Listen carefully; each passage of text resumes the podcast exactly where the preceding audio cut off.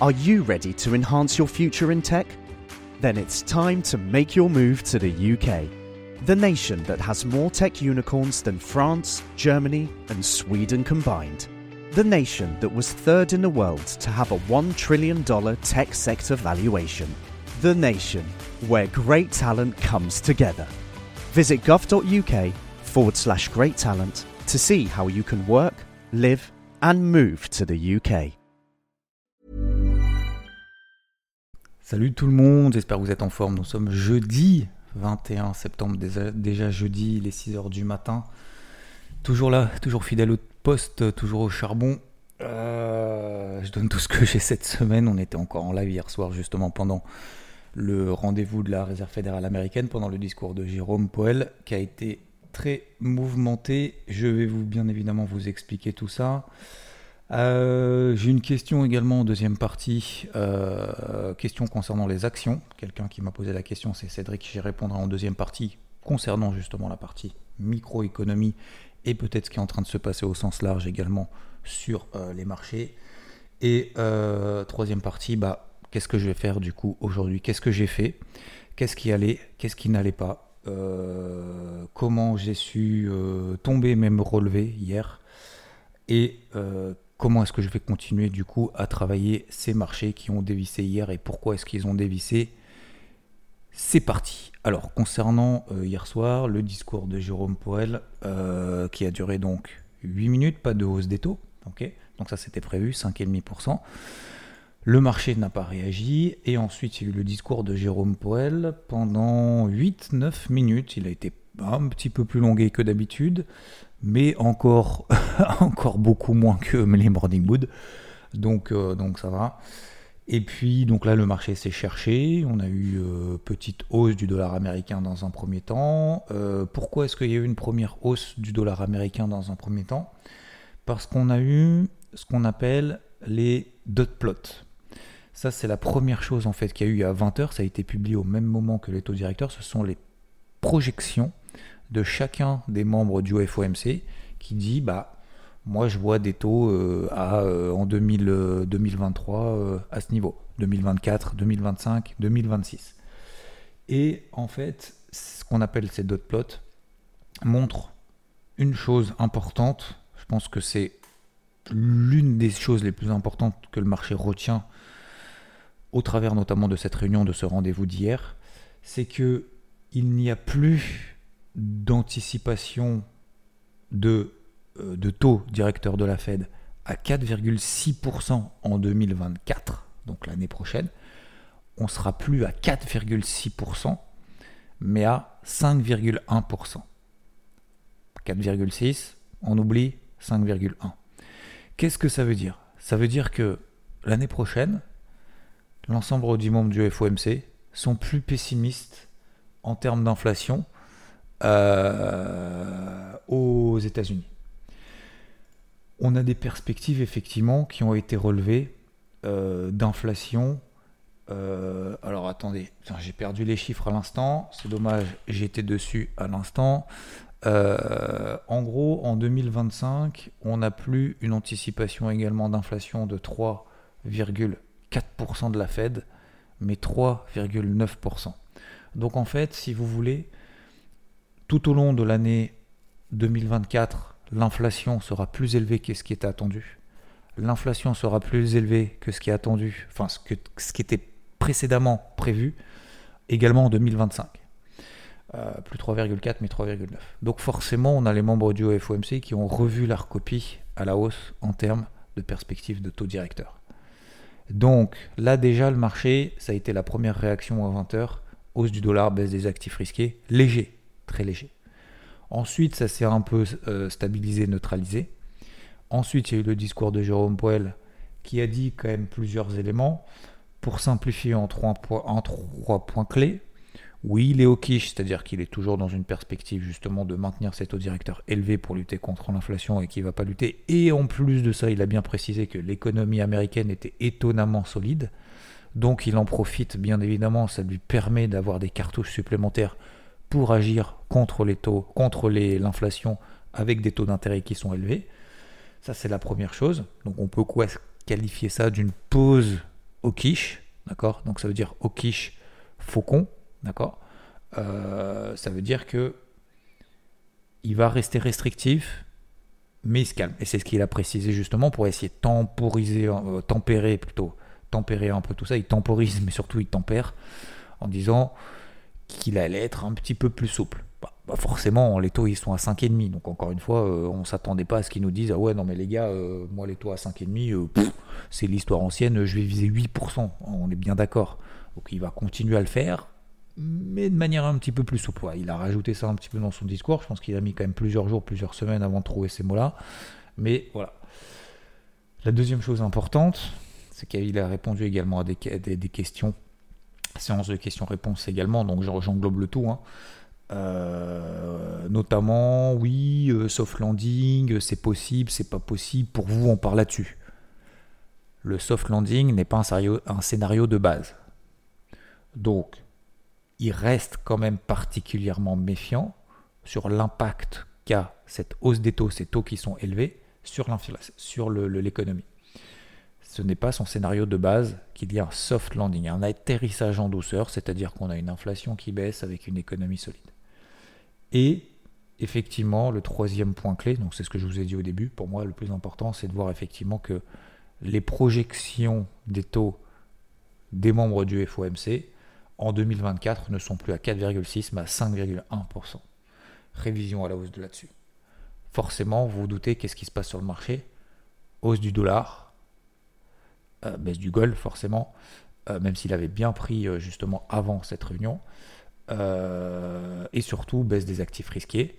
Quels sont les actifs risqués les plus sensibles à cette, je vais pas dire mauvaise nouvelle, mais à cette annonce, à ce discours qui montre que la Fed ne va pas lâcher son objectif qui est de d'atteindre une inflation à 2%, donc ça ne sera pas 2%, hein, vous avez compris, euh, ça ne sera pas 2025 du coup, hein, ce sera 2026 éventuellement.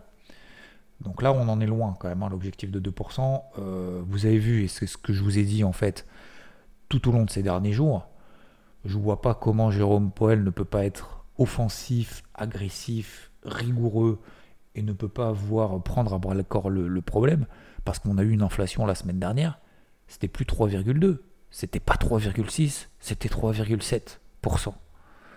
Donc vous pouvez pas avec une inflation qui passe de 3,2 à 3,7 en disant ah c'est bon, c'est cool, c'est le dernier tour de vis. Je pense que la Banque Centrale Européenne, euh, là elle joue, un jeu, un jeu dangereux. Hein. Parce que si elle dit c'est le dernier tour de vis et que dans deux mois elle dit ah ouais non mais en fait c'est la merde. Euh, je vais, excusez-moi du terme, c'est compliqué.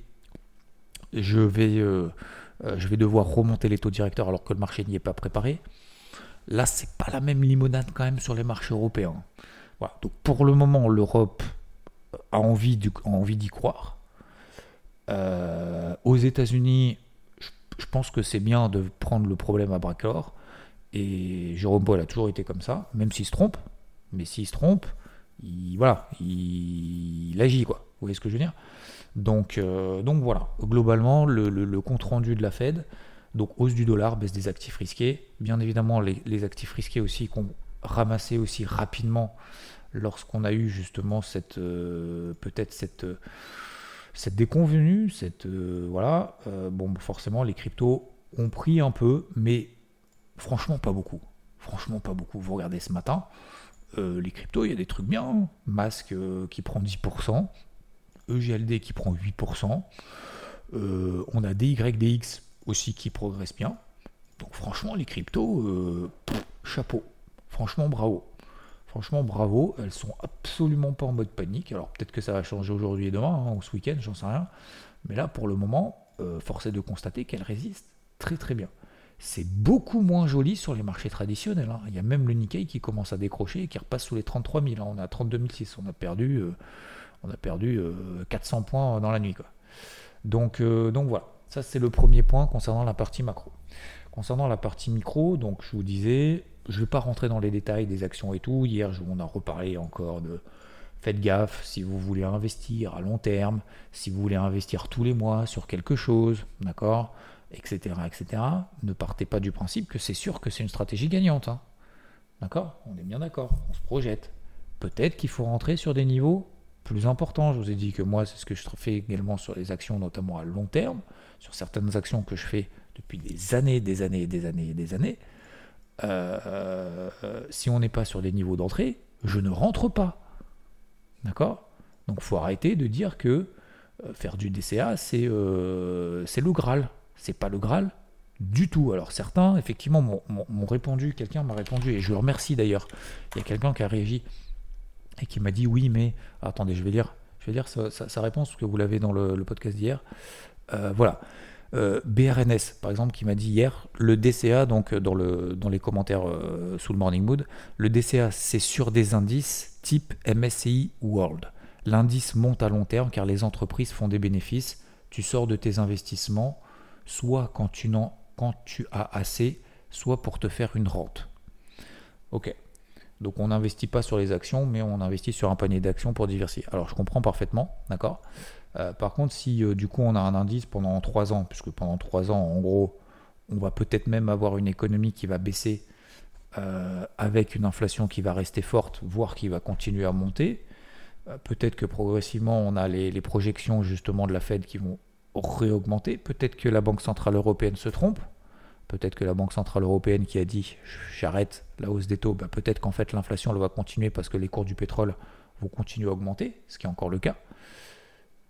Euh, donc ça veut dire que si on perd 30-40%, n'importe quoi 30%, et qu'on reste justement à, par rapport au plus haut à moins 30, moins 40, ce qui n'est pas, ce qui pas ouf, enfin ce qui n'est pas non plus un truc de ouf, hein, euh, ce qui est tout à fait possible, sachant que ça fait 10 euh, ans qu'on fait que monter en ligne droite.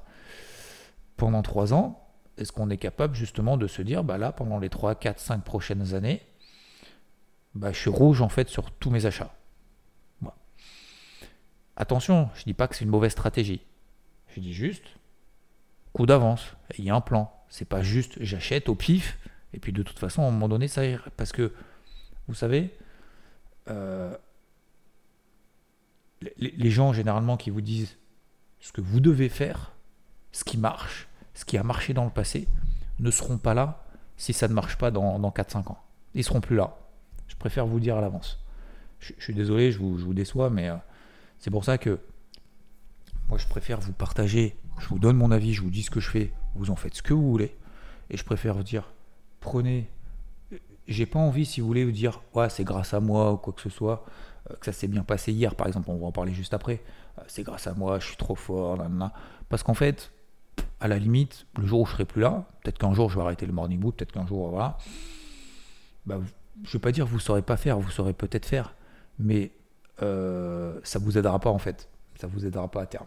Donc c'est pour ça que je veux que vous ayez tous les éléments, vous compreniez, vous, vous en inspiriez, peut-être même que vous fassiez l'inverse de ce que je raconte, mais au moins vous le faites en connaissance de cause. Et je veux toujours justement, moi c'est ce que qu'on m'a jamais appris, mais jamais, jamais, jamais, c'est de me dire si jamais c'est la merde, si jamais en fait ton scénario, et je dis pas qu'il faut être toujours pessimiste, mais le fait de prévoir le pire, de, prévoir le pire, en fait ça nous permet d'être beaucoup plus à l'aise avec ce qu'on fait, de se faire confiance et de se dire bah vous savez, j'ai pris toujours cet exemple justement de, ma fille notamment, vous savez, qui faisait notamment du ski, elle fait toujours, mais c'est un peu moins la période en ce moment mais justement qui se disaient bah ouais non mais je veux pas faire ouvreuse euh, sur une compétition parce que si jamais je tombe si jamais ça... je dis mais c'est quoi le pire? Le pire du pire. Tu te fais le scénario du pire ok? Si jamais voilà si jamais ça se passe comme ça si jamais tu tombes est-ce que tu penses qu'on va se moquer de toi? Est-ce qu'au contraire est-ce qu'il y a déjà des gens qui se sont moqués de quelqu'un qui se blesse? Je suis pas sûr. Ah ouais non effectivement. Est-ce qu'il y a quelqu'un qui s'est moqué si euh, tu te prends une porte si si t'es pas assez rapide, etc. Est-ce qu'il y a des gens qui vont dire Ah, mais t'es nul? Bah non, justement, c'est de se dire Ok, donc en fait, le scénario que tu t'es dit, le pire du pire, bah en fait, ça va. Et donc, ce que je veux dire, je, ferme la parenthèse, ce que je veux dire par là, c'est pour la partie action, effectivement, attention, euh, juste à prévoir, se dire, bah, si jamais, par exemple, pendant les 3, 4, 5 prochaines années, si ça monte plus, qu'est-ce que je fais quoi? Est-ce que c'est grave ou pas? Ah ouais, c'est super grave parce qu'en fait, ça veut dire que je moyenne à la baisse. Ok, donc euh, ouais, mais j'aurais peut-être plus les moyens de moyenner à la baisse parce que si jamais j'ai plus l'argent, j'ai plus les fonds, j'ai plus la source d'investissement pour tous les mois faire ça parce que j'ai moins confiance. Ok, et surtout le dernier point, pour moi le plus important, le fondamental, c'est quand est-ce que vous sortez quoi? Jamais. se faire une rente quand vous serez à la retraite Vous voulez pas gagner de l'argent avant? Voilà. Je pose ça. Faites comme vous voulez, d'accord? Juste, faites-vous les scénarios. Il n'y a pas de solution miracle. Hein. Je dis pas que c'est pas bien. Je dis pas que les marchés ne vont plus monter, que c'est fini et qu'on va rentrer en bear market pendant, pendant les 20 prochaines années. Je dis juste, si on vous a promis quelque chose et que ça ne se passe pas comme prévu et que vous êtes déçu, qu'est-ce que vous allez faire? Comment vous allez gérer ça? Prévoyez le pire. C'est tout. C'est tout. D'accord? Je reviens donc sur une question de Cédric qui m'a dit justement concernant la partie action. Euh, désolé de vous répondre peut-être un peu tardivement, mais il m'a relancé du coup avec, euh, euh, avec gentillesse. Donc je réponds ce matin, j'avais promis donc je le fais. qui me dit, pour simplifier, j'aime bien, je travaille les actions, j'ai un risque maximal par action de 0,5% en trading. Ok. par contre, le problème c'est quand je fais de l'investissement, donc sur du moyen terme, le problème c'est qu'il a des invalidations plus larges. Vous allez me dire, ouais, en validation plus large, tu mets une taille de position plus faible. Mais du coup, vu que j'ai pas beaucoup de capital, je vais pas vous dire quel capital il a, peu importe, il a un petit capital. Euh, alors petit, c'est supérieur à 10 000, d'accord? C'est pas pas 1000 euros, on est bien d'accord. Mais même, euh, eh ben, du coup, ça me fait des petites lignes. Donc si j'ai raison, si je gagne, bah, je vais gagner petit, je vais risquer petit. Et il me dit, du coup, je fais comment? Alors, euh, déjà, tu ne pourras pas diversifier sur 10 000 actions. Parce que, effectivement, si tu as 100 lignes, euh, autant acheter du CAC ou autant acheter du SP500. Et tu te fais pas chier, pardon, excusez-moi, tu t'embêtes pas, tu achètes du, euh, de l'ETF SP500, tu as tout, tu as à peu près tout dedans, tu as tous les secteurs qui existent au monde, tu payes ça et tu n'as pas besoin d'acheter 12 000 lignes.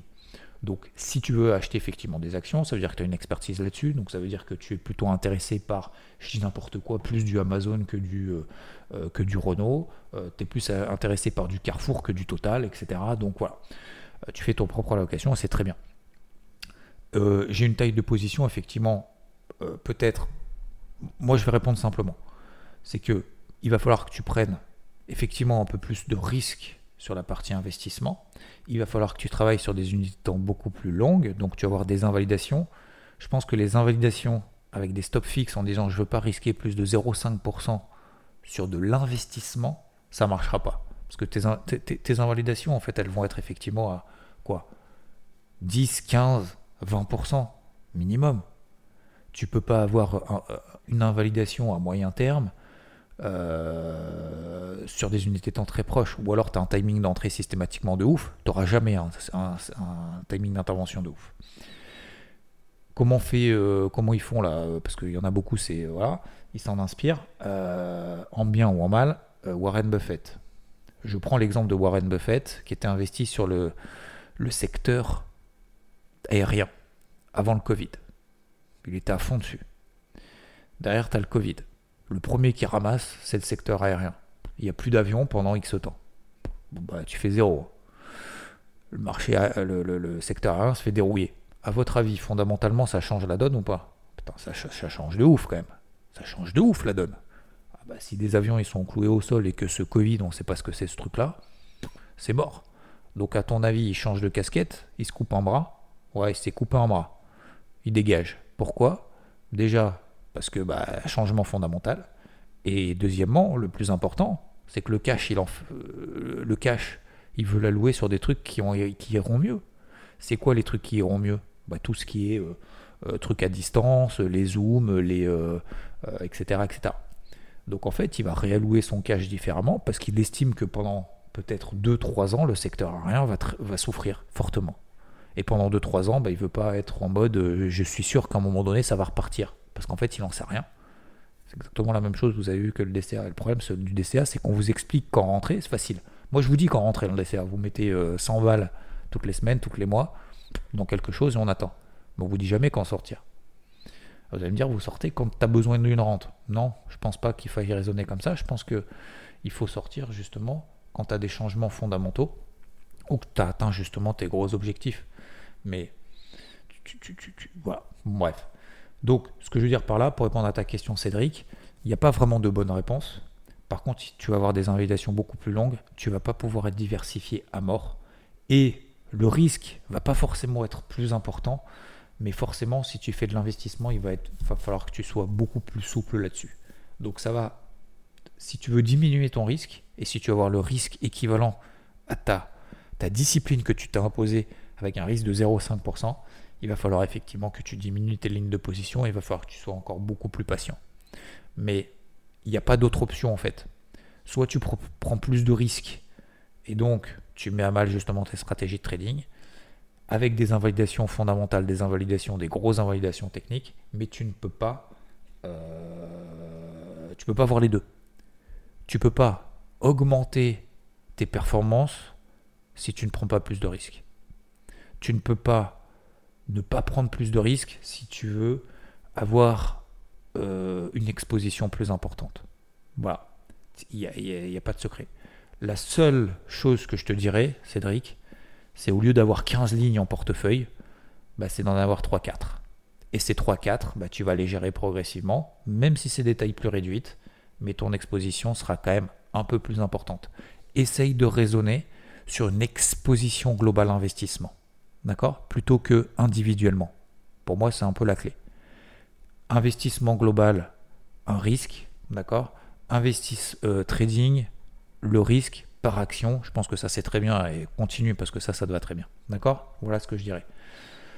Raisonne plutôt globalité en investissement et pas forcément sur une action en elle-même, même si bien évidemment chaque action après aura son évolution, mais raisonne peut-être plus global, ce qui permettra en fait un petit peu de lisser euh, les perfs et lisser ton. Parce que tu peux avoir une action qui perd, euh, n'importe quoi, 10%, l'autre qui en prend 5%, bah, plutôt que de dire le moins 10, moi ça m'intéresse plus, euh, parce que du coup je perds trop. Fixe ton investissement global, d'accord? Si tu estimes que celle qui est à moins 10, moins 15, il bah, faut la sortir parce qu'en fait tu commences à avoir tort, faut la sortir, indépendamment des autres. Mais le, raisonne plutôt en risque global. Voilà ma réponse. Je ne sais pas si ma réponse, euh, tu l'as comprise ou pas, mais voilà, pour moi. Concernant, bon, ça fait déjà 21 minutes, va falloir que j'accélère un petit peu. Euh, bon, je suis short, j'étais short. Hier, j'étais short sur le, sur Dow Jones. Le Dow Jones, ça fait que monter. Le Dow Jones, c'était l'indice le plus fort de tous les indices américains. Euh, j'avais une zone de polarité à 34 570. J'avais encore des positions à la vente. On est passé au-dessus des 34 700. J'ai dû invalider parce que je sais qu'il y en a beaucoup qui sont en position en PLS dès qu'on perd 200 points euh, sur le Dow Jones, sachant que 200 points sur le Dow Jones, c'est l'équivalent de 100 points sur le Nasdaq, hein, d'accord voire, euh, même euh, moins que 100 points sur le Nasdaq. voilà, parce qu'en fait, et moins que 100 points sur le, DAX. Ce que je veux dire par là, c'est qu'il y en a en fait qui n'arrivent pas à raisonner justement avec des tailles de position, peu importe, je ferme la parenthèse. Je, on passe au-dessus des 34 007, je suis obligé de couper justement avoir la BCE une partie de ma position, D'accord euh, Pourquoi? Bah, Parce que j'ai tort. Par contre, coup d'avance. Coup d'avance, je vous ai dit trois choses. Chez des zones de polarité sur le SP500, sur le Nasdaq, sur le Dow Jones et bien évidemment sur les indices européens, mais je me focus vraiment à la vente sur les indices américains. Pourquoi? Et je vous parle de avant la Fed. Je vous l'ai dit dimanche dans le débrief hebdo, parce que la BCE a peut-être rassuré avec la fin de son tour de vis monétaire. Ce n'est pas le cas de la Fed. Ce n'est pas le cas de la Fed qui l'a confirmé encore hier soir. Donc on a un taux à 10 ans aux États-Unis qui s'envole. Enfin, qui s'envole. Ouais, quand même. Quand même. Euh, on était à 4,3%. Vous vous souvenez, on est sur les plus hauts de l'année. On est à 4,44%. On a fait des nouveaux plus hauts. Le dollar américain continue à augmenter. On est passé de 13 030 points sur le dollar index à 13 100. On a fait des nouveaux records annuels et ça va continuer à se raffermir. Pourquoi? Parce que justement, on est dans cette pression de, de taux la Banque centrale américaine qui va continuer. J'ai donc fait mon coup d'avance et surtout il y avait deux choses importantes. La première chose, on était sous les zones de polarité sur le SP500 et sur le Nasdaq. Je vous les ai données, hein, messieurs, dames. Ces zones de polarité, ça vous donne, ça me donne, ça vous donne, ça me donne, ça nous donne une ligne directrice. Une ligne directrice, c'est une casquette. Cette casquette, on ne change pas de casquette toutes les 5 minutes. Ces baissiers, je ne cherche que des ventes sur le SP500 tant qu'on est grosso modo sous les 4470. Je ne cherche que des ventes sur le Nasdaq tant qu'on est sous les 15280. 15003, 15280. On n'est jamais passé au-dessus des zones de polarité. SP500 Nasdaq les plus faibles, Dow Jones le plus fort. Deuxième chose importante, le coup d'avance. Après, j'ai une troisième chose importante. Le coup d'avance. C'est-à-dire que qu'est-ce que je fais si ça monte? Qu'est-ce que je fais si ça baisse? Si le marché me donne raison, à quel moment le marché me donne raison? À quel moment je dois charbonner? C'est là qu'on doit faire de la performance, les gars. C'est là qu'on doit faire de la perf. On doit faire de la performance. On ne joue pas petit bras. On ne gagne pas comme un pauvre. On ne perd pas comme un riche. On gagne comme un riche, d'accord? On perd comme des pauvres. C'est la clé. C'est la clé. C'est l'une des clés. Mais on est passé sous 15 100 sur le Nasdaq 15 150. D'accord? C'était les zones d'accélération. Si on passe là en dessous, on y va, les gars. On se fait confiance. On y va. SP500 4430. 4420, 4430, 4440. Si on passe là en dessous, on accélère. Bam, on est passé là en dessous, on a perdu derrière 50 points. Le Nasdaq, on est passé sous les 15 100, 15 150. On a perdu 100 points derrière. Euh, même un peu plus, 200 points. Parce qu'on fait 15 150, 15 000, là on est à 14 920. 14 900.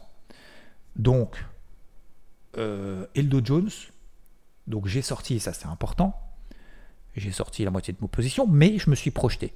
Je vous ai dit, vous faites partie des DVT, parce que je vous ai tout partagé en temps réel tout hier. Franchement, je suis sur les rotules, mais je suis content de l'avoir fait. J'ai fait tout l'accompagnement justement en disant, bah voilà, psychologiquement on passe là en dessous, techniquement on passe là au-dessus. Par contre, les gars, si on passe sous les 34 570, si on repasse sous ma zone de polarité, à votre avis, je fais quoi? J'y vais, je charbonne. Qu'est-ce qui s'est passé? On est repassé sous les 34 570. Alors effectivement, tu as deux types de personnes. Tu as le loser qui va dire Fais chier, je suis sorti tout là-haut, euh, ah ouais, mais non, je peux pas y aller, nanana, et qui va attendre. Qui va attendre qu'en fait, le marché lui donne de l'argent. Tu peux attendre longtemps, alors ça marchera peut-être une fois, mais euh, après ça marchera plus. Et tu as le winner. Le winner, c'est quoi? C'est le mec qui va. C'est celui qui va. Euh, alors le mec, je dis mec, mais voilà, messieurs, dames. Hein. c'est la personne qui y retourne, qui est tombé, qui estime que tomber, c'est pas un échec. Et que l'échec, c'est de rester là où on est tombé. J'ai coupé la moitié de ma position sur le dos. Par contre, je vous ai dit sous 34 570, les gars. Moi, c'est ce que le marché m'a appris. C'est cette discipline, c'est cette rigueur. Si on repasse sous ma zone de polarité, je charbonne. On est passé sous 34 570. Derrière, on a perdu combien? On a perdu 200 points. J'ai récupéré deux fois ce que j'avais perdu sur le Dow Jones. J'ai récupéré trois fois ce que j'ai perdu sur le Dow Jones avec le Nasdaq et le SP500. Donc hier, pour moi, ça a été une journée carton, carton plein. Je ne vais pas dire carnage, super, c'est gavage et tout, parce que j'aime pas trop ces termes-là. Mais ce que je veux vous montrer, ce que je veux vous dire, c'est avec cette discipline, c'est la clé du succès. Et la troisième chose, un peu à côté, je vous l'ai dit sur IVT, mais je veux vous le partager aussi ce matin à tout le monde, même si vous n'en faites pas partie, parce que je considère que là, le but, c'est justement de vous partager le maximum que je peux c'est pas du temps réel, mais au moins vous, vous, comprenez, vous imprégnez du truc, parce que je l'ai partagé en temps réel. La chose la plus importante aussi, hier, c'est que si vous êtes focus sur ce qui fonctionne pas, donc en l'occurrence le Dow Jones, bah, qu'est-ce que vous ne faites pas à votre avis? Qu'est-ce que vous ne faites pas? Si vous êtes concentré sur le négatif. C'est pas le monde des bisounours, hein, c'est mal, on s'en fout, concrètement. Concrètement, c'est quoi Qu'est-ce qui est mal? Si vous êtes concentré sur le négatif, qu'est-ce que vous allez faire? Vous allez voir que du négatif, d'accord? Vous allez vous concentrer sur votre position d'OB, vous n'allez pas pouvoir saisir les opportunités là où ça se passe ailleurs. Qu'est-ce qui s'est passé sur le Nasdaq et sur le SP500 au même moment? Je voulais partager avant, après. Avant, pendant et après. Enfin, surtout avant et pendant, parce qu'après, on s'en fout un peu. Euh, Qu'est-ce qui s'est passé sur le Nasdaq et le SP500 On était sous les polarités. On a donné un signal horaire. On était sur le bandes de Bollinger haute et il sous-performait, il baissait plus vite que le SP500 et le Nasdaq. Le Dow Jones était en train de monter, le SP500 et le Nasdaq étaient presque en train de baisser. Quoi. À votre avis? Qu'est-ce qu'il fallait faire sur Nasdaq et SP500 Il fallait y aller. Ouais, mais tu comprends, j'ai une position en perte sur le Dow Jones. On s'en fout. Arrête de me raconter ta vie. Ok, et alors? Parce que tu penses que tu vas jamais faire de perte. C'est pas possible, c'est pas possible. Donc, il faut avoir une exposition générale maîtrisée, pas parce que si c'est perdre, c'est mal et on va perdre beaucoup. C'est parce que surtout, psychologiquement et techniquement, on n'est pas capable derrière d'aller là où ça se passe bien. C'est dur, c'est très dur, même pour moi. Hein. Et c'est pour ça que j'ai dit dans l'audio, pour vous comme pour moi, surtout pour beaucoup, mais parce qu'en fait, vous allez, et combien j'en entends, ah mais t'as vu, j'ai encore cette position d'obé tout, mais je m'en fous. D'accord, allez dobé, bah dégage là. Si ça te permet justement d'aller là où ça va, eh ben sors là. Si ça te, si ça te pose un problème. Ouais, mais moi je veux d'abord euh, gérer les trucs négatifs avant d'aller dans le. Mais, mais vous croyez que. Euh, alors je vais prendre les exemples, mais euh, Steve Jobs, enfin Tim Cook, etc. Enfin, Jeff Bezos, comment il s'appelle, Elon Musk, etc. Et je, je, pensais Warren Buffett. Vous croyez qu'ils ont jamais d'épines dans le pied? Vous croyez qu'ils ont jamais de problème? Vous croyez qu'ils se focus uniquement sur leurs problèmes ou qu'ils avancent? Bah, Ils avancent. Warren Buffett, je vous en ai parlé tout à l'heure. Il a pris une tollée sur le secteur aérien. Vous croyez que ça va changer, euh, sa vie? Ouais, alors effectivement, tout le monde, s'est félicité. Ah, t'as vu Warren Buffett? Mais vous croyez que Tiger Woods, quand il fait un mauvais coup, il arrête? Il arrête sa carrière. Ah, euh, Mbappé, quand il rate une passe, euh, ça y est, il rentre au vestiaire, ça y est, euh, il arrête. Mais non, que dalle. Les mecs, ils continuent, ils sont positifs, ils persévèrent. etc., etc. Tony Parker, j'avais eu un, extrait justement, Tony Parker, justement, qui. Son équipe, justement, était en train de. faire du. de pas être bon. Il a dit Mais les gars, je m'en fous qu'on perde ou qu'on gagne. Il avait dit justement ça dans le vestiaire, je trouvais ça exceptionnel, mais il a raison. Je m'en fous qu'on perde ou qu'on gagne. Par contre, là, on joue pas. On les laisse jouer. On les regarde jouer. C'est nous, ça? Non. Alors, je m'en fous qu'on gagne ou qu'on perde. Par contre, je veux qu'on y aille et qu'on aille jusqu'au bout et qu'on n'ait rien à se reprocher. D'accord? Mais là, on joue pas. Et derrière, ils ont gagné. Parce qu'en fait, les mecs, ils sont lâchés, ils ont dit, on s'en fout fait du résultat. Ce qui compte, c'est le processus. Donc, travaillons le processus. Ok? Déjà 31 minutes. Je suis désolé, je fais beaucoup de psycho, c'est un peu voilà, c'est un peu truc, je commence aussi un peu à fatiguer en cette semaine. Donc, donc c'est cool, j'ai eu beaucoup de messages positifs, on a fait en live la fête, vous étiez plus de 700 en simultané hier, vous êtes euh, je crois 2000 à être passé hier, donc c'est cool. Merci, merci en tout cas, ça me fait plaisir vraiment de partager tout ça et surtout si on est nombreux, bien évidemment, ça donne la motivation, l'inspiration et l'envie de faire plus, l'envie de faire mieux, etc. etc. Euh, c'est grâce à vous hein, que je fais ça aussi, euh, donc euh, c'est pas que grâce à moi. Et donc aujourd'hui, bien évidemment, vous, doutez, on a une impulsion baissière. Prenez des niveaux de retracement, prenez des niveaux de polarité. Dites-vous, bah tiens, par exemple, je prends les plus faibles. Nasdaq, SP500, vous allez voir que Nasdaq et SP500 sont beaucoup plus faibles que le Dow Jones. Vous allez voir qu'en Europe, finalement, ça tient quand même beaucoup mieux que qu'aux États-Unis, d'accord? Fixez-vous simplement des zones de polarité. Le pire, Le pire, c'est quoi? C'est qu'on repasse au-dessus des zones de polarité. Si on passe au-dessus des zones de polarité, on arrête de vendre.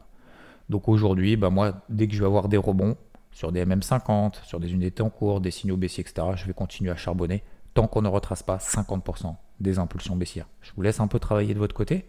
Ok? Euh, Impulsion baissière d'hier, 50%. Tant qu'on ne retrace pas ça, je vais continuer à charbonner. Attention, encore le marché est capable de se retourner. Je ne pars pas de ce principe-là je vais me faire confiance, je vais continuer à charbonner dans ce sens-là, tant que le marché ne me donne pas tort. À quel moment le marché me donnera tort si on retrace 50% de ces impulsions baissières? Ok? Je vous laisse un petit peu travailler ce matin, vous regardez un petit peu ça de votre côté. Les indices les plus faibles, on ne se surexpose pas, on se fait confiance, on a une analyse en contexte global, on a une ligne directrice, on a une exposition, ok, et on va jusqu'au bout. Voilà, je voulais pas faire plus long ce matin. Je vous souhaite une très très bonne journée. Encore merci de tout ce que voilà, de tous vos partages, de tous vos messages, de tout votre intérêt et tout. C'est cool. Je suis content vraiment que ça permette voilà, à certaines personnes de, bah, de level up tout simplement. Vous me permettez également réciproquement de level up, de faire encore mieux, de donner encore plus. Euh, voilà, il faut aussi que je pense, euh, je vais pas dire à moi, mais bon voilà, euh, on s'en fout un peu, mais effectivement, il faut que je me repose un petit peu aussi également dans tous ces partages, mais encore une fois, ça donne la force en fait. Finalement, on s'en fout, reposer, pas reposer.